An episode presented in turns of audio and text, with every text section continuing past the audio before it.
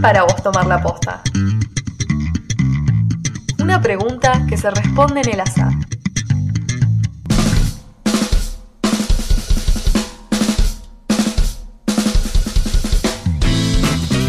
Te invitamos a acompañarnos en estos minutos de aire y que vos también formes parte. Somos Tomar la Posta, el programa de los y las jóvenes por la memoria.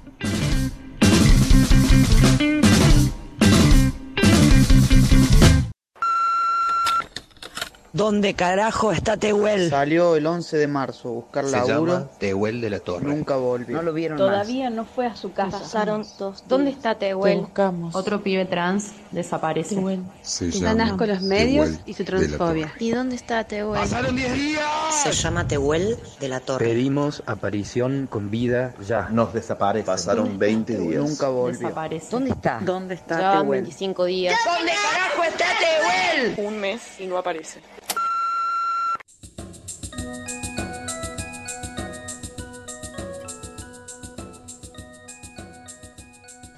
Entendemos que hasta que Tehuel no aparezca, no va a haber ni una menos.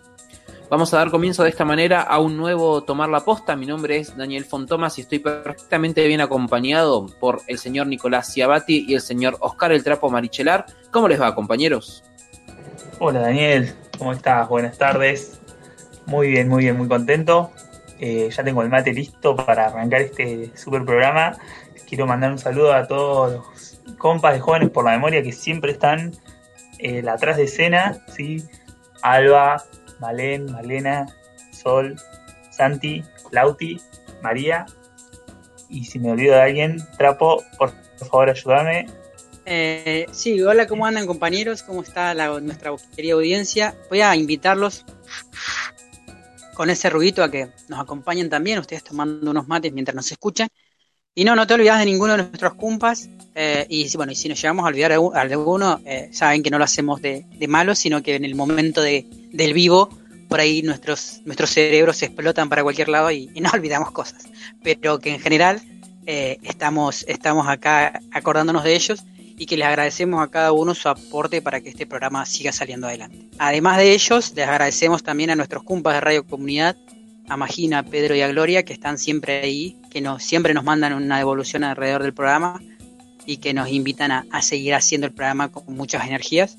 Y que eh, yo, por lo menos, volviendo después de un momento de cuarentena y de, sufrir el COVID, eh, ya intento recuperar el, andar haciendo el programa, así que eh, si estoy más ido o más colgado de que de costumbre, sépanme perdonar, ya que estoy recién recuperándome el COVID, así que eh, nada.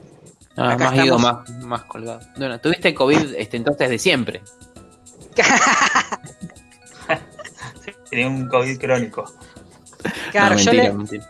le, le- le conté a los compañeros que estoy como me- más volado o como más... eh, me desconcentro más rápido que de costumbre, entonces me dicen, nada, siempre tuviste COVID, ahora... me dice, "Imag- Imagínate si eso empeoró.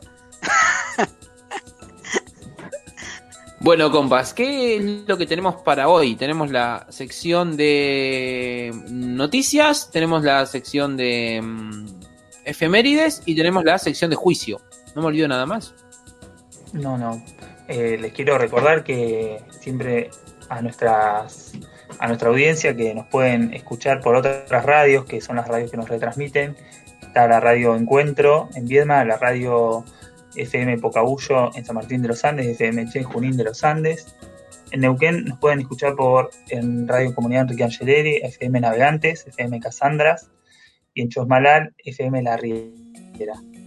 Este, también está Anchor y Spotify y en nuestras redes sociales salimos como Jóvenes por la Memoria en Facebook e Instagram. Solo quería pasar ese chivo. Perfecto, perfecto, Nicolás. Las redes, las radios, los tienen muy aceitados. O sea, cómo se nota que me fui a un programa y, el- y Nico me cerruchó el piso de una manera terrible. Ahí agarró el, eh, hasta la parte que más me encanta a mí decir las radios, lo, lo hace. Pero sí, no, no, programa- no es más efemérides tampoco, ¿eh? De hecho, se llaman las efemérides de Nico y nomás el trapo de la memoria. Lo siento. No, no empecé con el No saludo te- del mate de casualidad, mira. Claro. No, no, ¿no te llegó el memo? Veo que, veo que mi amigo Nicolás está ahí atento a, querer cubrirme cuando no estoy. Eh, pero un programita que tiene las, la- la- los bloques de siempre, que bueno, ya compartiremos con ustedes además eh, mucha información sobre las distintas efemérides y me parece que de esta manera podemos cerrar este primer bloque con un tema que la intención es que empecemos con una sonrisa, que empecemos con alegría. ¿Y cuál es el tema que vamos a compartir hoy? Vamos a escuchar del- de la agrupación original de Lelutier, el, el negro quiere bailar. Un, dos, tres, cuatro.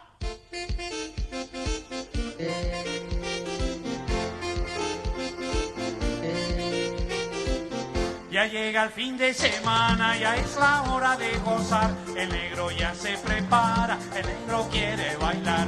No puede ya contenerse, ya no se puede frenar. El negro quiere moverse, el negro quiere bailar. Ay, ¿qué quiere el negro? El negro quiere bailar. Que te, que te, ¿qué quiere el negro? El negro quiere bailar. Pero hay un inconveniente. El negro quiere bailar. Un pequeño inconveniente. El negro no sabe bailar. El negro piensa en la danza y no sabe cómo hacer. Al fin el negro se lanza, decide ir a aprender. El negro va a la academia para aprender a bailar. La profesora le enseña los pasos que debe dar. Un paso para adelante, un pasito para atrás. Un paso para adelante, un pasito para atrás. Un paso para el costado, un paso para el otro lado. Un paso para el costado, un paso para el otro lado. Saltando para la derecha, saltando para la izquierda. Saltando para la derecha, saltando para la izquierda. Para arriba las manos, para arriba las manos. Moviendo la cintura, moviendo la cintura. Moviendo la cadera, moviendo la cadera. Se da la media vuelta, se da la media vuelta. Las manos, las manos, las piernas, las piernas. Los brazos, los brazos, cadera, cadera. Las manos, las piernas, los brazos, cadera. Las manos, las piernas, los brazos, cadera. El negro está muy contento. La mano, la pierna, los brazos, cadera. Bailando está todo el día. La mano, la pierna, los brazos, cadera. Y baila toda la noche. La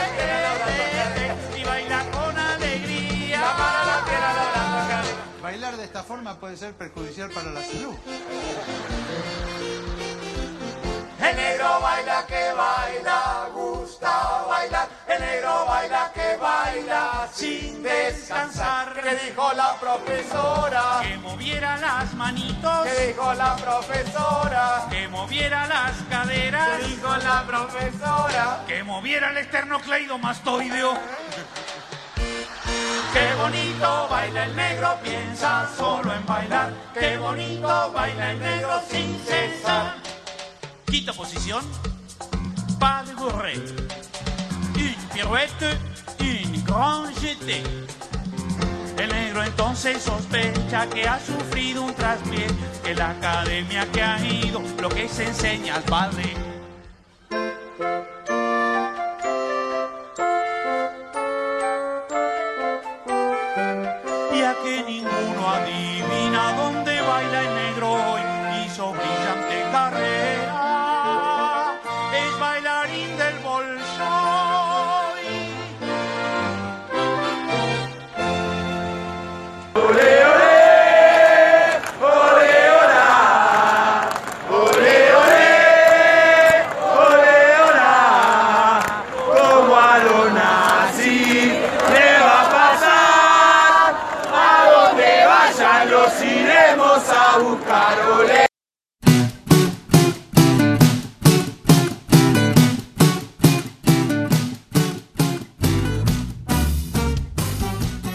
Condenaron a prisión perpetua a un ex policía federal y a cuatro años a un ex agente secreto del ejército en la causa Atlético Banco Olimpo 4.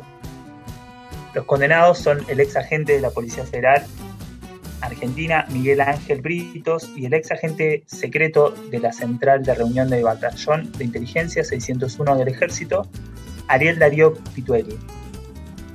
La causa está a cargo del Tribunal Oral Criminal Federal número 2 de la Ciudad Autónoma de Buenos Aires fueron juzgados y condenados por la privación ilegal de la libertad de víctima en el centro clandestino de detención Atlético y por el asesinato de un hombre en el marco del operativo de su secuestro.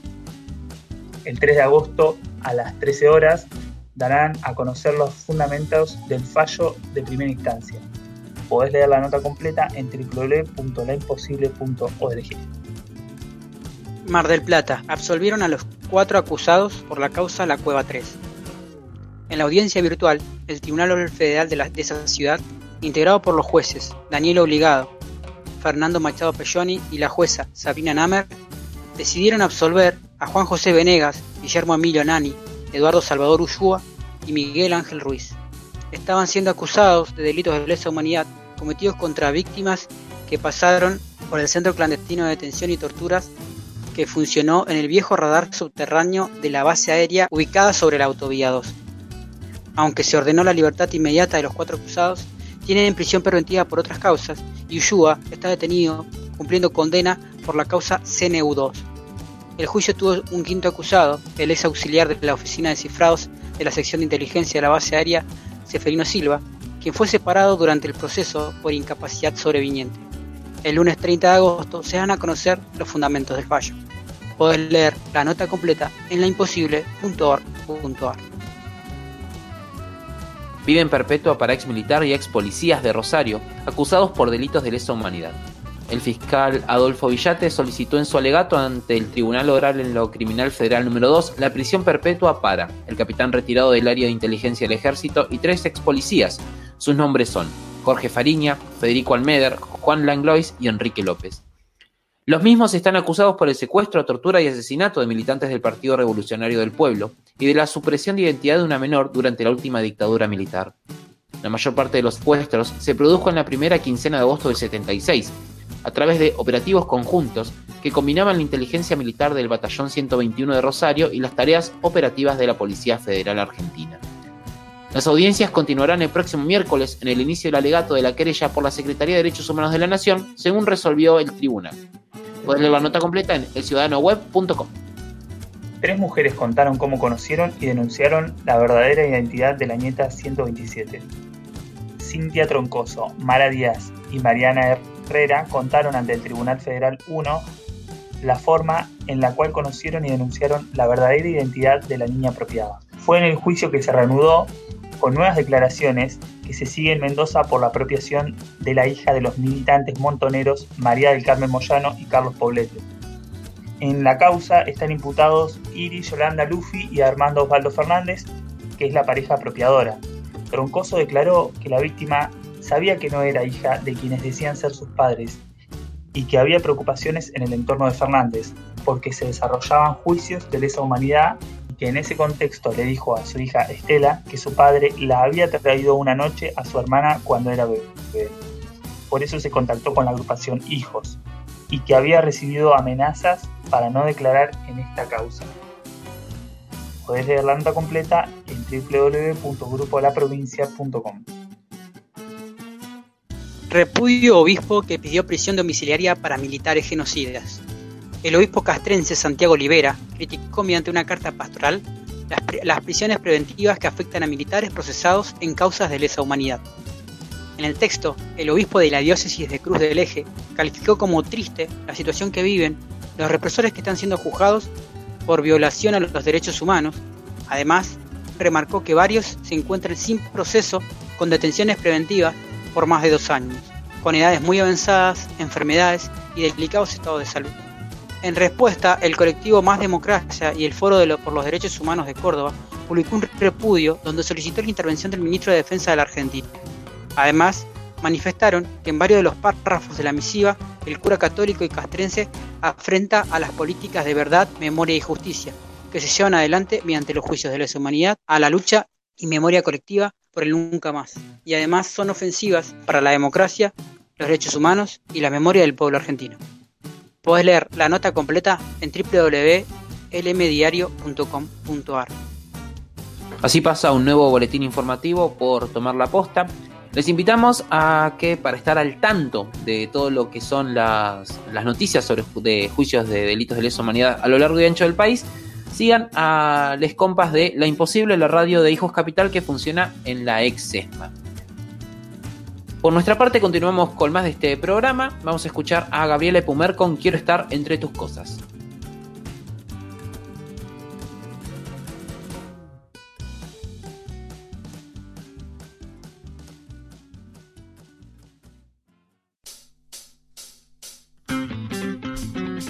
Seguinos en Instagram y Facebook como Jóvenes por la Memoria.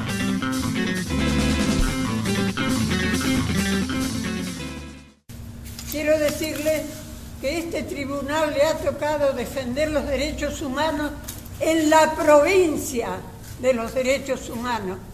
Quiero decirle que nuestro director de derechos humanos, Jaime de Nevares, dijo, si querés la paz, si querés la paz para tu patria, tenés que pedir verdad, memoria y justicia que todavía, señores jueces, no sabemos las madres de Neuquén y Alto Valle qué es lo que ha pasado con los que faltan de nuestros hijos. Quiero entrar en tus cosas, revisar, abrir cada cuaderno y dejarlo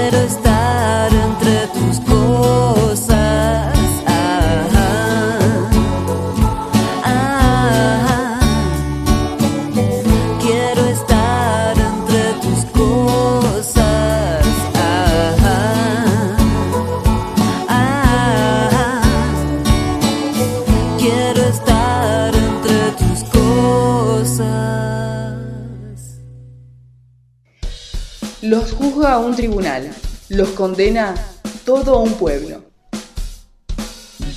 Resumen del séptimo tramo del juicio La Escuelita.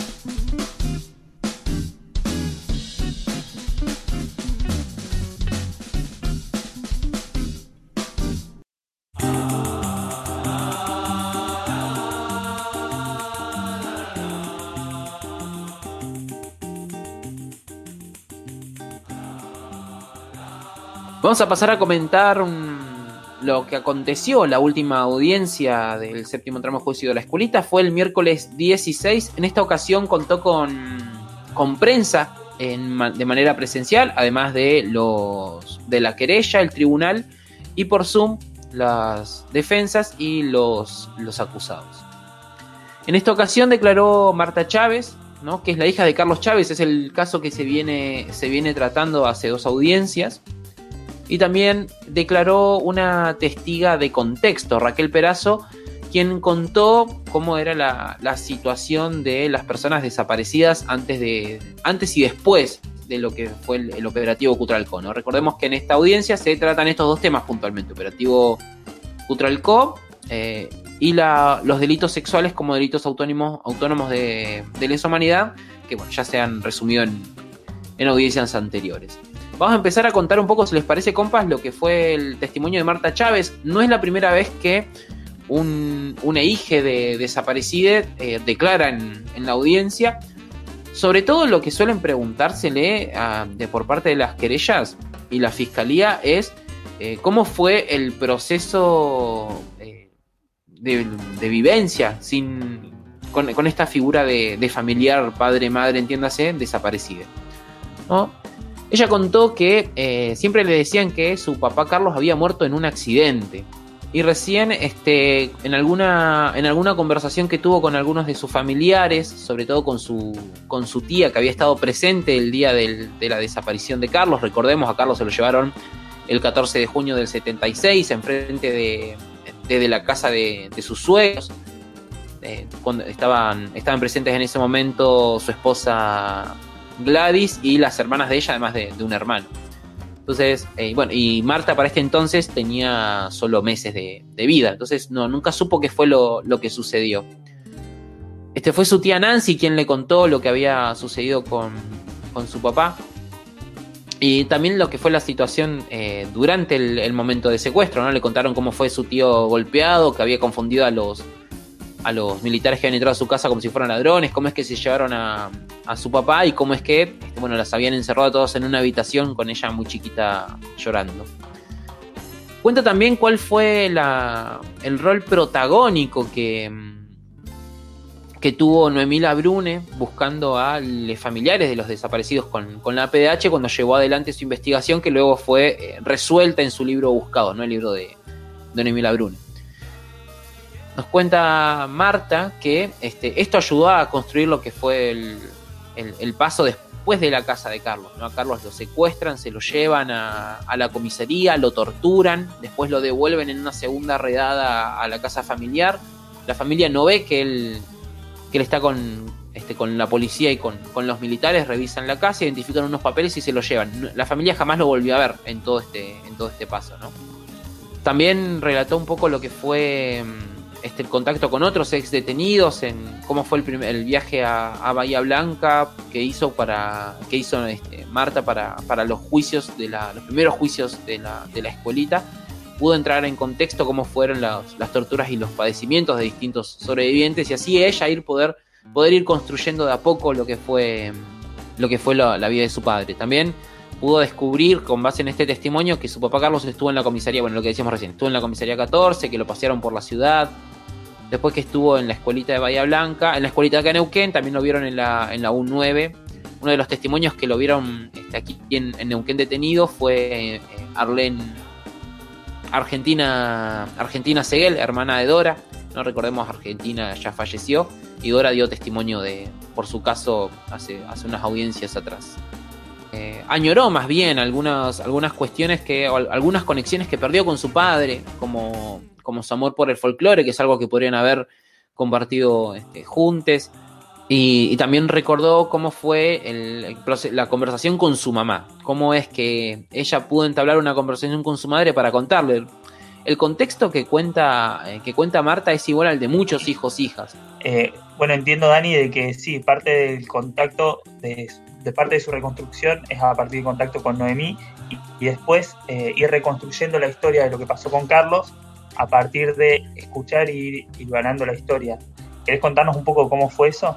No, ella lo, que cuenta es que a medida que fue conociendo a otros hijos, hijas o, sobrevivientes directamente, pudo ir construyendo cuál fue el paso de, su papá. También eh, lo que pudo eh, con las personas sobrevivientes, como Dora Seguel o, Pedro Maidana, lo que pudieron reconocer, lo que pudo reconocer fue quién era, quién era su papá. Lo, lo definían como una persona este, muy generosa y que estaba y que estaba este todo el tiempo cuidando a su familia. De hecho su madre se enteró muchos eh, un poco un pocos días antes de que se lo llevaran confesó este que, que a Carlos lo que a Carlos lo estaban buscando. Eh, y ahí fue cuando este Gladys le dijo bueno vámonos pongamos a salvo a la familia y este Carlos le dijo que no se quedó y finalmente como muchos muchas desaparecidas de la zona se la se la llevaron.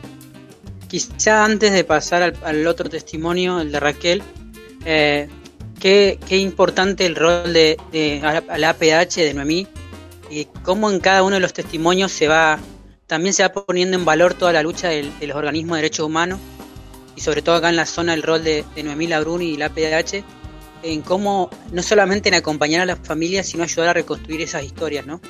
Eh, yo cada, cada vez que escucho algún, algún testimonio del juicio o, o los resúmenes que, que, que, que mandamos, que mandan los cumpas, en tu caso, en este caso vos, Dani, que participás de la audiencia, eh, el valor de su militancia se va ac- acrecentando con cada testimonio y es algo que me parece que no nos damos cuenta la importancia que tiene todos esos años de militancia y ese pasito a pasito, ese cada papelito que se podía juntar y se podía recolectar para, para guardar información y la importancia que esos papelitos que guardó Noemí a lo largo del tiempo tienen hoy, ¿no?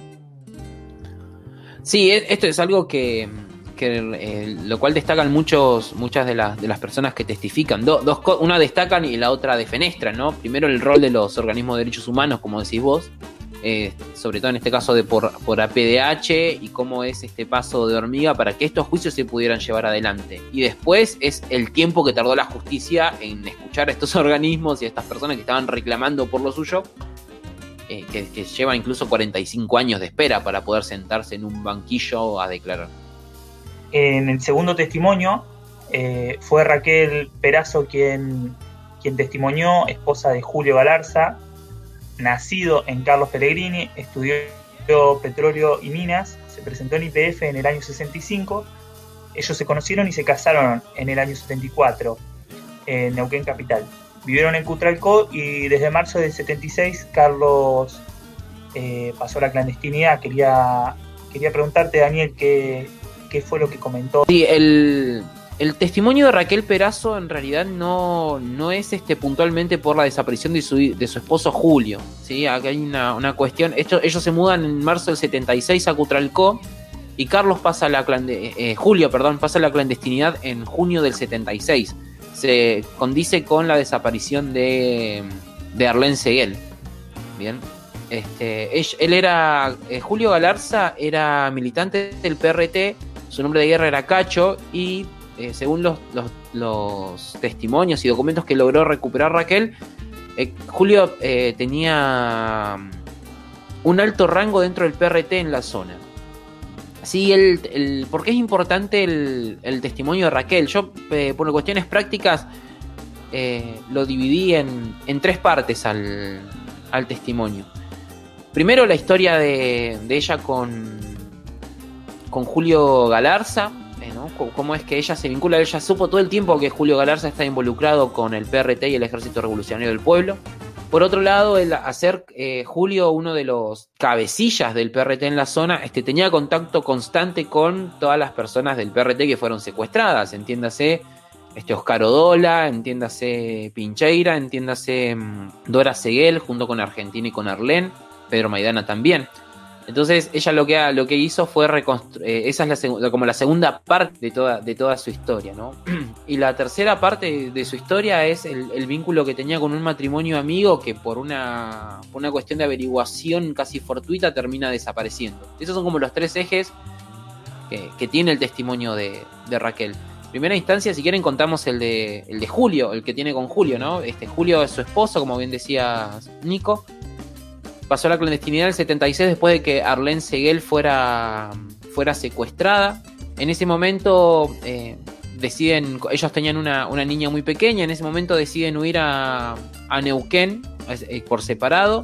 Raquel eh, se quedó en la casa de una amiga, días después vino, este, vino Julio, se quedó a dormir una noche junto con un compañero que ella no identificó y finalmente se, se fueron y no lo volvió a ver nunca más. Después de eso, ella sufrió persecución porque además la militancia de, Julio era conocida abiertamente. Entonces ella, pero también era abiertamente conocido, y este era un pacto que tenían ellos, era abiertamente conocido que eh, ella no tenía no estaba involucrada en lo que sucedía. Sí tenía que ver con algunos contactos, pero no, puntualmente con las acciones que tuvo el, el PRT durante su proceso de persecución en la zona. Entonces, el- ella fue perseguida por este, este, este vínculo que tenía con Julio, pero nunca, fue arrestada, ni fue maltratada, ni torturada. Solo fue detenida un par de veces, interrogada y largada en varias, ocasiones. Cuando Julio se va de, Neuquén, ella decide volver a Neuquén con su hija, a Cutralcó con su hija, y cuando eh, regresa a su casa se la encuentra toda destruida. Aquí va a buscar ayuda de sus amigos, de la- eh, sus amigos, ellos son una pareja, eh, Marinoni de apellido, Rodolfo y Susana, ¿sí? quienes eh, lo ayudan en, todo lo que, en todo lo que ella precisa. Eh, su primera ah, decisión fue dejar Cutralcó, vender todas sus cosas, dejar Cutralcó y volver a la casa de sus padres en Santa Rosa, en La Pampa. Entonces, tanto Rodolfo como Susana le ayudaron a vender sus muebles y cada tanto ella volvía a la zona a cobrar lo- el dinero, el dinero que tenía. Después, eh, en rumbo a la, a La Pampa, fue detenida en, en alguna ocasión preguntándose por su marido. Después ella declaró que todas las cartas que tenía con su marido eran abiertas, al igual que eh, las cartas que ella intercambiaba con su familia. Entonces ya estaba mm, eh, bastante, bastante al tanto de eso. Sí cuenta que cuando volvió, decidió volver a Neuquén después de estar ese tiempo en Santa Rosa, y mm, le pidi- cuando estaba por entrar a Gas del Estado a trabajar, le pidieron antecedentes por la CIDE y ella recurrió inmediatamente al comando de acá de Neuquén y se encontró con Reinhold, quien le acomodó los papeles, básicamente. O sea, le dijo, no te preocupes, eh, seguramente se, van a, se va a arreglar y al poco tiempo le llegaron los papeles que daban el ok. Esto no era un papel que por cada persona que estaba... eh, que estaba en relación con lo que se consideraban grupos subvertidos, sino que era un, un papel que se le hacía a todas las personas que entraron a trabajar a entes estatales, ¿no? pasaban por un filtro de la, de la CIDE. Finalmente este, terminó eh, recopilando datos y Julio fue asesinado en, en el Vesubio en el año 78, más o menos, con otros cabecillas del ERP en Buenos Aires. Esta es la primera parte de la, de la historia. Después tenemos cuál es la importancia de su testimonio eh, aquí en la zona. Por eso digo que el caso de Julio no, no, fue, no fue juzgado acá en la zona porque se trató de una desaparición en otro lado. Este, después, eh, Julio tenía contacto con Susana Mujica, con Arlene Seguel, con Dora Seguel, con Carlos Chávez y con, con Oscar Odola. ¿Sí? También tenían contactos con Marcelo y Elena, que eran una pareja que era la encargada de coordinar entre el, el, el PRT de Buenos Aires y el PRT acá de la zona. De hecho, fue Marcelo con quien eh, Julio huyó a, a Buenos Aires. Este, entonces dio detalles de lo, de lo que era la, militancia de, de cada uno de los de los compañeros que fueron este, desaparecidos y por, por su militancia en el, en el PRT. Y finalmente volvemos a la historia con, Susana y con Rodolfo.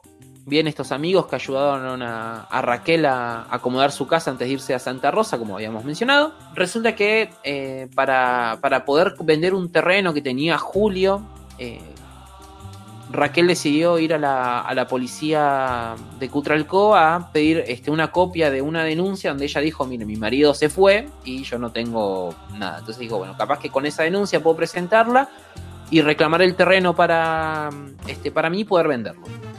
Pero no podía hacerlo porque en ese momento todavía no había entrado a del Estado, estaba trabajando en negro en una empresa y no le daban los días libres. Entonces le pidió a Susana si podía ir a hacerle el trámite. Susana fue, no solamente no le, no le dieron la copia de la denuncia, sino que además le hicieron muchas preguntas con respecto a Rodolfo, su esposo, y al tiempo eh, Rodolfo fue secuestrado y hasta el día de hoy nadie sabe qué es lo que sucedió con él. Esas son las tres, las tres este, ramas que unen este relato, extenso relato de, de Raquel, que junto con Marta, la hija de Carlos Chávez, dieron testimonio la última audiencia. Para la próxima audiencia testifica Mario Fuentes, que es, eh, tiene que ver con el caso Chávez, es el último testigo del caso Chávez, y empiezan los testigos del caso Pincheira. Muchas gracias, Dani. Así damos por cerrada esta, esta parte informativa de los juicios en, en Neuquén y Alto Valle. Y seguimos con más Tomar la Posta.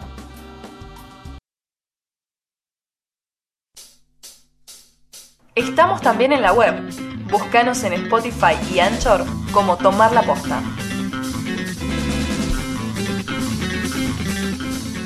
Tomar la posta creo que es hacerte responsable a nivel público y a nivel como privado de, todo esto, pero a nivel público de buscar medios en los cuales la memoria colectiva siga presente, se pida justicia, pero sobre todo también se recuerde, por eso creo que es tan importante la memoria, estar atentos a, a lo que pasó para evitar que se repita, y también a nivel como privado o a nivel individual, a nivel interno, es esto de mantenerte informado, de reflexionar, de trabajar lo emocional, porque la verdad que las cosas rompen algo interno muy fuerte.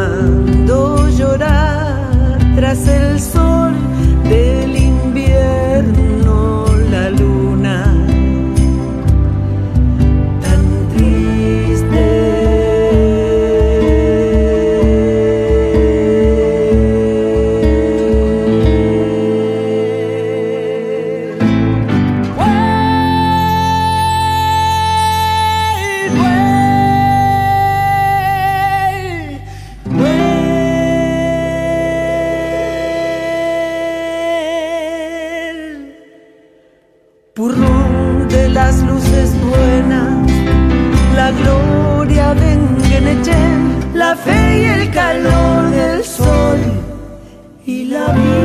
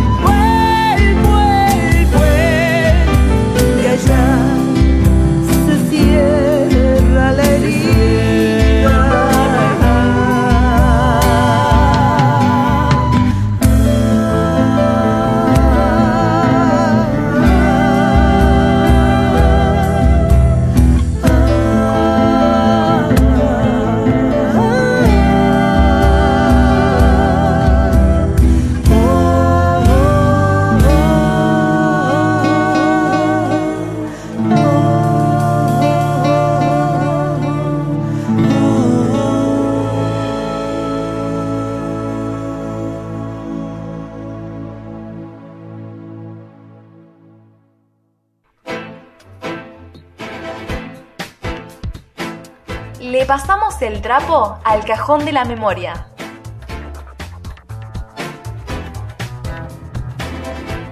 Bueno, y escuchábamos eh, el, tema de Jonathan Ceballos con Marité Verbel, Puel Puel, para eh, usarlo como recordatorio, como parte de, de la, de la- recordar que el 24 de junio se lleva adelante o se produce lo que se conoce como el Año Nuevo Mapuche o el Año Nuevo de los pueblos del sur de- del, mundo, ¿no? El, el Huitipantu o Huinauchipantu, como se conoce, que celebra el día más corto del año en el hemisferio sur, que se produce bueno, en estas fechas, entre el 21 y el 24 de junio, y es un día de celebración no solamente para el pueblo mapuche, sino para todos los pueblos originarios del sur del, territorio latinoamericano, y corresponde al comienzo de días cada vez más largos, hasta el solsticio de verano y el renacer eventual de la naturaleza tras el invierno que, que- que estamos, que se está viviendo, ¿no?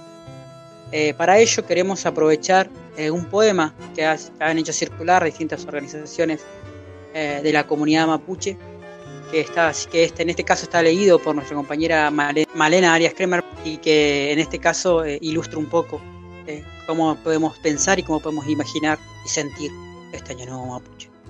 Feliz Año Nuevo de los Pueblos del Sur. Huechipantu, Macau Mara, Inti Raimi. Termina el año. Respira. Busca el fuego. Sentí tus raíces. Sí, termina el año. La Madre Tierra lo sabe. Se prepara para volver. Termina el año en el sur. Los originarios lo saben. Respira. Es el día más corto. Busca el fuego. Contale a tus amigues que les querés. Rondee en el pensamiento. Agradecé. Respira. Fue un año difícil. Intentá soltar un poco el dolor. Sonreír a la angustia, mirarte a los ojos al espejo. Estás. Agradecé por quienes no pueden. Llorá. Respirá. Termina el año. Busca la tierra, ofrenda. Yerba, azúcar, té, café, pan. Todo te lo da. Devuélvele algo. En una maceta en el patio de atrás, en la plaza, en la ventana. Dale de comer a la madre tierra. Agradecé. Respirá. Prende una vela al caer el sol. Deja que se consuma. Toma un vino, un té. Contate un lindo sueño. Mira el cielo, vos que podés, mira el cielo. Se va el año en esta parte del mundo. Despedilo, agradecele, déjalo ir, volvé a empezar. Junta las partes, llenate de solsticio. Seguimos estando. Respira el fuego y el frío, llenate de invierno, que después nos quedan muchas primaveras. Despedí, agradecé, respira. Texto de Ibai. Bueno, y agradecemos a Male su colaboración en este programa. Siempre es lindo escuchar su voz y poder contar con su voz. De esta misma manera le deseamos a todos eh, un nuevo, un buen, un hermoso año nuevo mapuche y que nos encuentre intentando florecer, intentando construir eh, un, año mejor y un año donde podamos ayudarnos más y sufrir menos esta pandemia que, que hemos estado sufriendo. También otra de las efemérides para este programa y que tiene que ver un poco con nuestra historia y con el rol de una de las organizaciones de los años de nuestra historia es que el 25 de junio de 1912 se producía la rebelión agraria de pequeños y medios arrendatarios rurales, que es conocida como el Grito de Alcorta. Eh, durante la presidencia de Roque Peña, en la provincia de Santa Fe y por toda lo que se va a hacer la región pampeana y noreste de Buenos Aires, se va a producir una, una irrupción de chacareros, mayor, mayoritariamente inmigrantes europeos, italianos y españoles, que van a hacer un reclamo en función de lo que era la política agraria de ese momento y, y, y no hay cómo, cuáles eran los valores de la tierra y la situación que ellos vivían en esa época. Y ese va a ser el surgimiento que va a ser la Federación Agraria Argentina. Aquel 25 de junio de 1912 se, se realiza una asamblea en la Sociedad Italiana de Socorros Mutuos, eh, el de la ciudad de Alcorta, en la que participaron alrededor de 300 agricultores, y allí se va a presentar una especie de modelo de alquiler de contrato de tierras que había sido redactado por Francisco Netri, hermano menor de los curas párrocos de las localidades vecinas de Alcorta y Máximo Páez, dos localidades del sur de Santa Fe, eminentemente rurales, que tienen gran presencia de, este, estos chacareros, y en esa, en esa convocatoria que se había realizado se aprueba ese contrato de alquiler, pero obviamente desde, desde parte del Estado, desde parte sobre todo de los grandes terratenientes, ese tipo de contrato no era aceptado, ¿no? eh, van a hacer una presentación eh, formal ante la justicia de la ciudad de Santa Fe pidiendo que se haga, eh, que se tome ese contrato como contrato de locación de, tierras, pero debido a la falta de respuestas se va a declarar la, la huelga por tiempo indeterminado para poder conseguir esas, esas reivindicaciones, además de una rebaja general de los arrendamientos y a parcerías y la posibilidad de entregar los productos en parva. Además, bueno, de contratos a largo plazo y otro tipo de, pedidos que se realizaban también en el marco de esa, lucha. La huelga se va a extender por todo el país, se van a sumar Buenos Aires, Santa Fe, Córdoba, La Pampa, y a medida que la huelga avanza, se va también avanzando la organización y va tomando fuerza. Eh, Así es así que el 15 de agosto de 1912 la Sociedad Italiana de Rosario va a fundar la que es la Federación Agraria Argentina.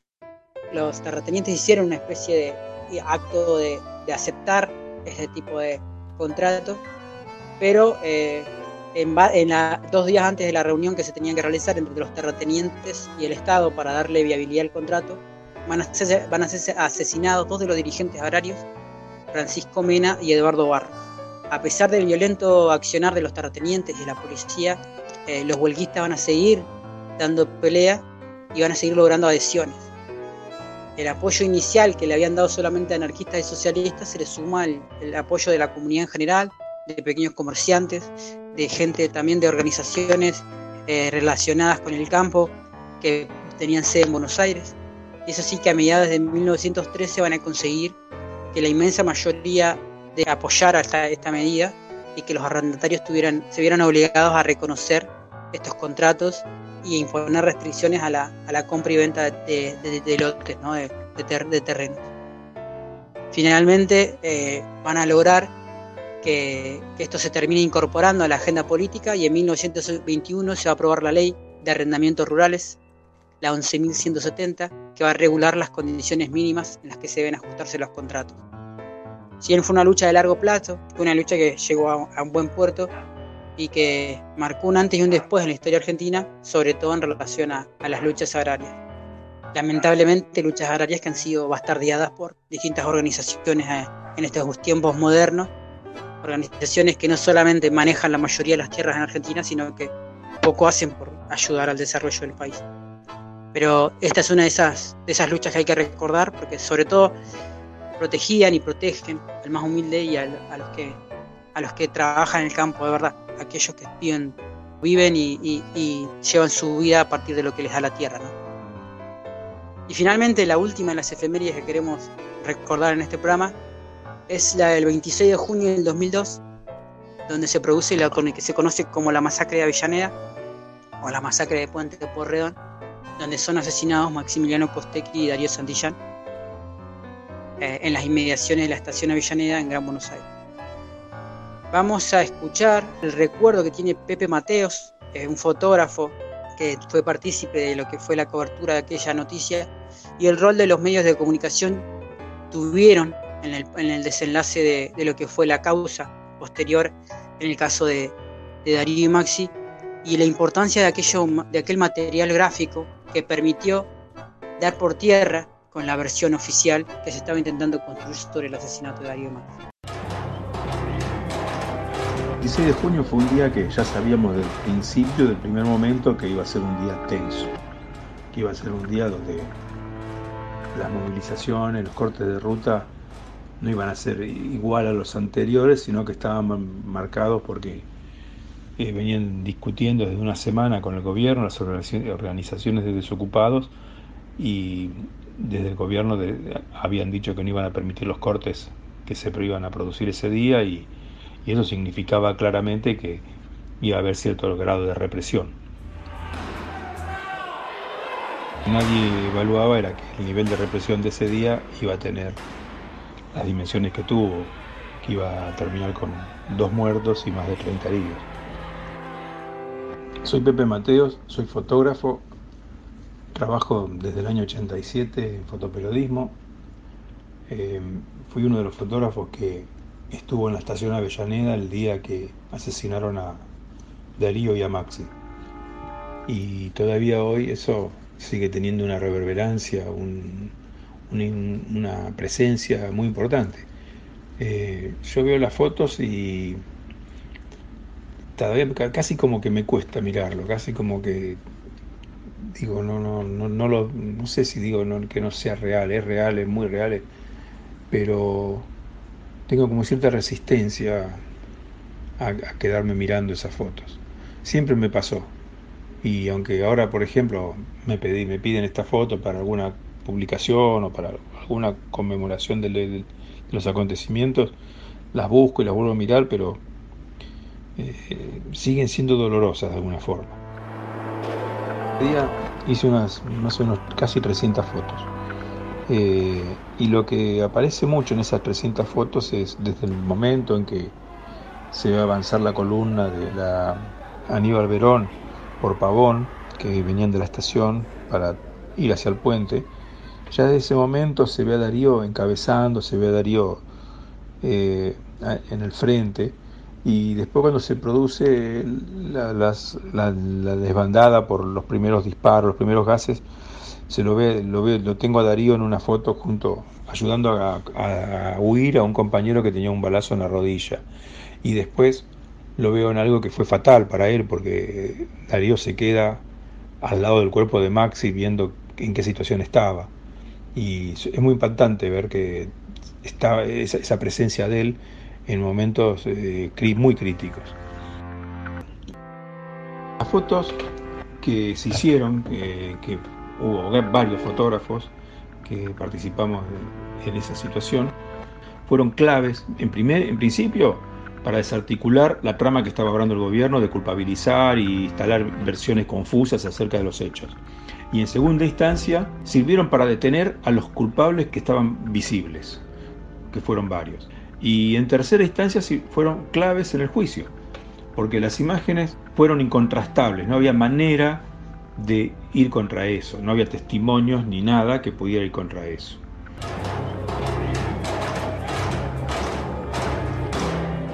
Bueno, escuchábamos cómo Pepe eh, recuerda ¿no? su rol como periodista gráfico en ese momento, la importancia ¿no? de, cuando el periodismo actúa como eh, registro visual, en este caso, eh, de los hechos y sobre todo cuando los periodistas están preocupados porque se conozca la verdad y no por apoyar una, una postura intencionada por, parte de sus, de sus, medios de, sus medios de comunicación o de, los, eh, por decirlo así, de los editores de turno, ¿no? Eh, en el caso de Pepe Mateos, él cuenta cómo todavía hoy le cuesta ver esas fotos y cómo visibilizó todo el tiempo la figura de, Darío Santillán eh, como siendo parte importante cada, en cada momento de crisis. Ahí nos contaba cómo ayudó a un compañero que no podía caminar bien para que pudiera retirarse de la zona, que por estar herido en la pierna, o cómo esa primera foto en la que se lo ve tomándole la mano a Maximiliano, se hacía herido en el piso. Imágenes que, por más que uno no las pueda ver, en este, en este caso estamos en una edición radial, eh, seguramente nos, recuerdan a, distintas imágenes que hemos visto a lo largo de los años nosotros, de que fue la masacre de Puente Porreón. Y finalmente, por ahí para darle cierre a esta efeméride, me gustaría que escucháramos a Darío Santillán en una entrevista que se hizo pública eh, años después de su muerte, en la cual se le pregunta de cómo imaginaba la situación del movimiento obrero argentino y la situación de las distintas organizaciones ocupadas que, que vivían en el país y la esperanza que él veía para un futuro de organización conjunta. Creemos que tenemos que estar todos juntos para dar la pelea por un cambio real, pero sí está habiendo un cambio en el pensamiento de los que no luchaban, los que están luchando, los que antes veían nada más que a su sector como el más importante y el único que podía llegar a referenciar. Hoy por hoy, analizando lo que está pasando en el país, eh, como que hay una búsqueda de, una coordinación mucho más importante. Este, lo que se vio el 20 de diciembre creo que fue una clara muestra de lo que puede llegar a suceder cuando realmente estamos todos juntos peleando por un mismo objetivo. Creo que es un camino que quizá en el corto plazo nos pueda llevar a, tener soluciones más concretas. Después iremos construyendo otro camino que nos pueda permitir tener precisiones, tener algo mucho más concreto, alguna precisión más este, acertada sobre lo que, sobre por dónde seguir la pelea esta. Pero creo que hoy por hoy el camino que tenemos que tener es el tema de la unidad y de la pelea por un solo objetivo en contra de los sectores que están amenazando nuestros intereses hoy por hoy. La realidad de los países latinoamericanos es muy similar a la, Argentina. tenemos condiciones, este, repito, muy similares y que también en el plano eh, más global eh, es más efectiva la lucha porque bueno, los mismos intereses extranjeros que atacan hoy por hoy los intereses en nuestro país son los mismos que atacan los intereses en Brasil, en Venezuela, en Perú, en Chile, en Uruguay y que bueno, necesitamos también de una coordinación más global como lo estás planteando vos. Este, pero bueno, todavía esta coordinación a nivel global es más, es más incipiente, este, que bueno, debería ir tomando nuevas formas este, y ir trazando un nuevo camino. Bueno, y con las palabras de Darío, escuchando su, su voz y escuchando su visión sobre el futuro de la Argentina, eh, podemos seguir cerrando esta efeméride sobre la masacre de Avellaneda. No sé si mis compañeros quieren reflexionar, quieren hablar, opinar sobre el- qué, les- qué- qué les pasó a ustedes o qué recuerdan ustedes de la masacre de Avellaneda. Seguramente muchos de ustedes, eh, quizás no sé, no acuerdo, no sé si lo han vivido tan presente como yo por ahí, pero porque son muchos más jóvenes, sobre todo, no lo digo por, eh, pero por ahí es mucho más eh, lo que conocen a través de la reconstrucción periodística, gráfica, los distintos documentales que se han sacado a lo largo del tiempo, no sé qué, qué se acuerdan o qué les, qué les, qué les, qué les recupera esta efeméride. Yo tengo un- una en memoria presente cada vez que se habla de, de todo lo que fue el, el debacle 2001, por supuesto, y terminó con la masacre de Avellaneda.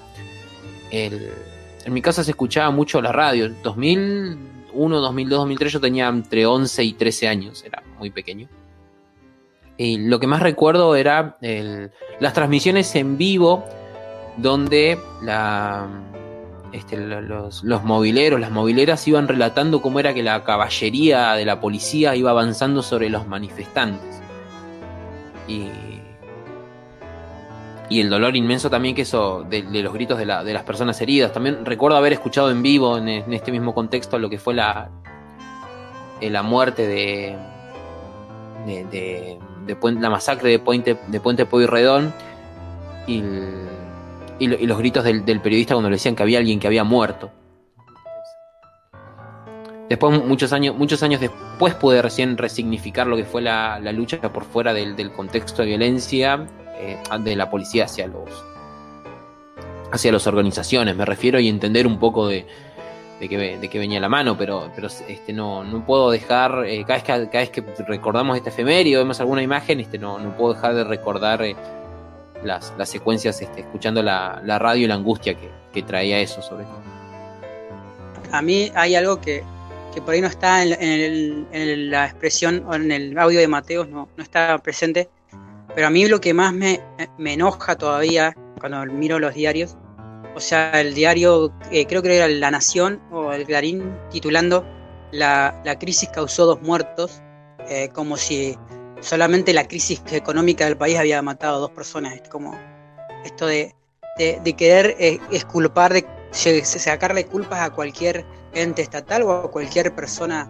Y, Claro, y dejar como- despersonalizaba la culpa y las responsabilidades. es algo que cada vez que cada vez que uno se acerca a esa noticia y ves ese titular es como que te sigue te- a mí me sigue generando rabia ¿sabes? esto es decir como la importancia de los medios de comunicación la importancia del periodismo no a la hora de, de hablar de una noticia eh, porque ese título si vos lo lees así parece que la crisis provocó muertes y no, no no es culpa de nadie y me parece que en este caso repito el rol de los medios de comunicación de los sobre todo el periodismo gráfico en colaborar con las imágenes que tomaron sobre lo que fue el asesinato de Darío Maxi ayudó a que a que no se terminara en impunidad porque la primera o sea se- primero se, se, empezó a teñir de, de sospecha a los mismos manifestantes se habló de que habían sido heridos por sus mismos compañeros bueno lo que se pasa siempre no con las manifestaciones y estos casos pero por suerte gracias al periodismo y al, al- periodismo gráfico sobre todo se permitió reconstruir todo el proceso que terminó con las muertes de Darío Maxi y los responsables están tras las rejas. Bueno, y de esta manera, eh, gracias por, su por tu reflexión, eh, Dani, y cerrando con esta lectura sobre lo que fue la masacre de Darío Maxi, terminamos con las secciones efemérides y bueno, y vamos cerrando un poco el programa, ¿no? Eh, agradecerles a mis cumpas, agradecerles a Males por su presencia en la, en la preproducción, eh, lo mismo Alba y bueno, y los demás compañeros de Jóvenes por la Memoria. Y como siempre me aprovecho a recuperar mi, mi, mi, mi frase de despedirme, agradeciéndole a Magina, a Pedro y a Gloria y a los demás cumpas y conocidos de las distintas radios que retransmiten nuestro programa por acompañarnos en esta noble tarea de realizar comunicación popular. Así es, Trapo. Gracias por tu sección, la verdad que muy completa y traer a la memoria a Darío Santillán eh, y a lo que fue la masacre de Avellaneda. Este, también aprovecho a saludar, a despedirme y un saludo especial a Male que no está pudiendo grabar y esperemos tener el próximo programa algún alguna nueva sorpresa. bueno, eh, no sé qué sorpresa te referís, igual me dejaste medio en Orsay con eso. No sé, puede ser una nueva voz en el programa. Ah, está bien, como una luz en el camino, pero esta vez como con una voz. Bueno, tiene sentido. Bueno, ya nos vamos, entonces no hay mucho más que hacer, mucho más que decir que no se haya dicho. Saludo especial eh, a, a nuestro, nuestros compas que nos retransmiten y sobre todo al equipo de Radio Comunidad, nuestra alma mater, que está siempre recibiéndonos con todo el amor del mundo. No significa que las otras radios no lo hagan con todo el amor del mundo, pero este uno siempre tiene preferides, no vamos a hacer los chanchos rengo con esto. Estuvieron el señor Oscar El Trapo Marichelar, Nicolás Ciabati y Daniel Fontomas quien les habla. Nos vemos por las redes sociales o nos escuchamos la próxima.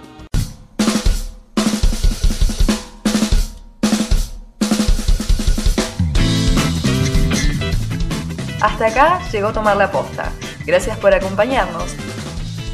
Podés buscar nuestros programas en Spotify y Anchor. Nos escuchamos la próxima.